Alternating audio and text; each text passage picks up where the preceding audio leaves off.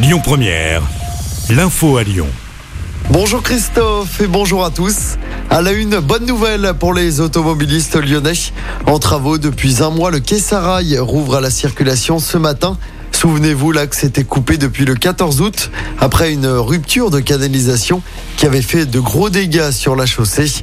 Il faudra trois semaines supplémentaires de travaux pour rendre l'espace public dans son état d'origine, indique la métropole. L'actualité du jour, c'est également les funérailles d'Elisabeth II ce lundi. Ça va se passer à l'abbaye de Westminster à Londres. Les funérailles commenceront à midi, heure française. Parmi les 2000 invités, la quasi-totalité des dirigeants de la planète. Le président français Emmanuel Macron sera présent tout à l'heure. La reine sera inhumée dans l'intimité dans la soirée. Et puis on connaît le nom de la nouvelle Miss Rhône-Alpes 2023. Esther Coutin a été élue hier après-midi à Aix-les-Bains. La jeune femme de 24 ans, originaire de Passy en Haute-Savoie, succède à Charlotte Fort.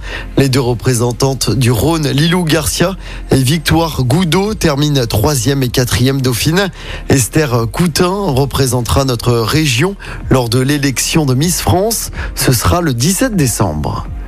On passe au sport en football. Troisième défaite d'affilée en championnat pour l'OL. Les Lyonnais ont perdu 1-0 hier soir au groupe Ama Stadium face au PSG. C'était lors du dernier match de la huitième journée de Ligue 1. Mené au score sur un but de Lionel Messi dès la cinquième minute et dominé en première période.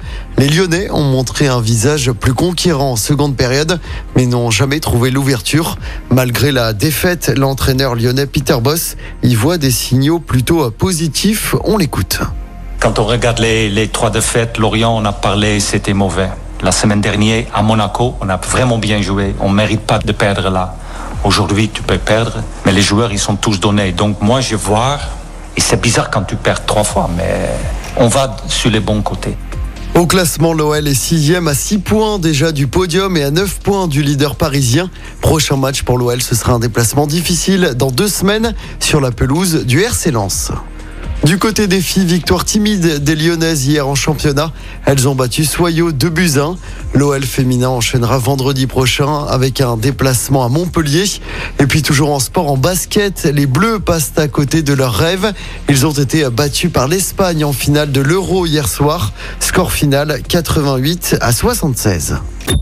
Écoutez votre radio Lyon Première en direct sur l'application Lyon Première, lyonpremière.fr et bien sûr à Lyon sur 90.2 FM et en DAB+.